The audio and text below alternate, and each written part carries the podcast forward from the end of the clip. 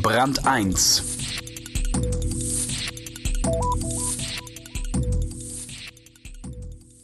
Es war der Super-GAU. Ein Albtraum für den Chef des Londoner Flughafens Heathrow. Nach der feierlichen Eröffnung des neuen Terminals fiel die Gepäckbeförderungsanlage aus, tausende Koffer verschwanden.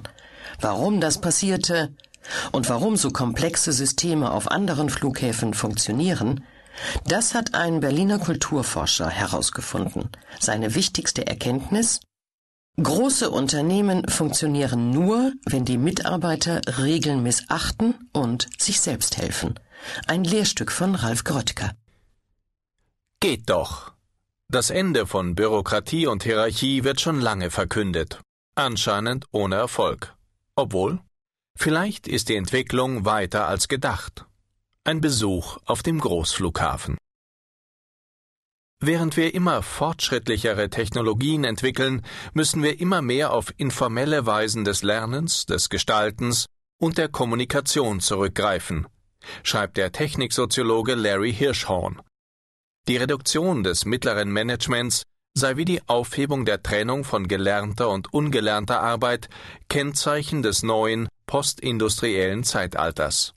Als er dies postuliert, ziehen gerade der Commodore 64, einer der ersten Heimcomputer, und der Anrufbeantworter in die Privathaushalte ein. Es ist das Jahr 1984. Anfang der 90er Jahre veröffentlicht der Bestsellerautor Tom Peters sein Buch Jenseits der Hierarchien Liberation Management.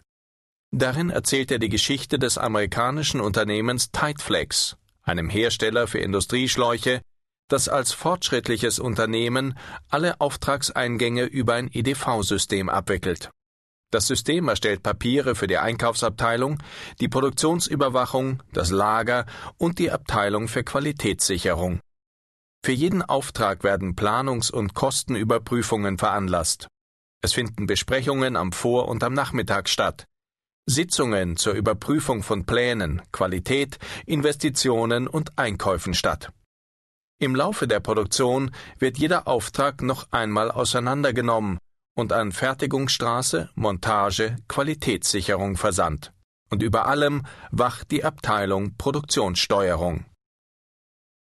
Eines Tages fällt die EDV-Anlage aus.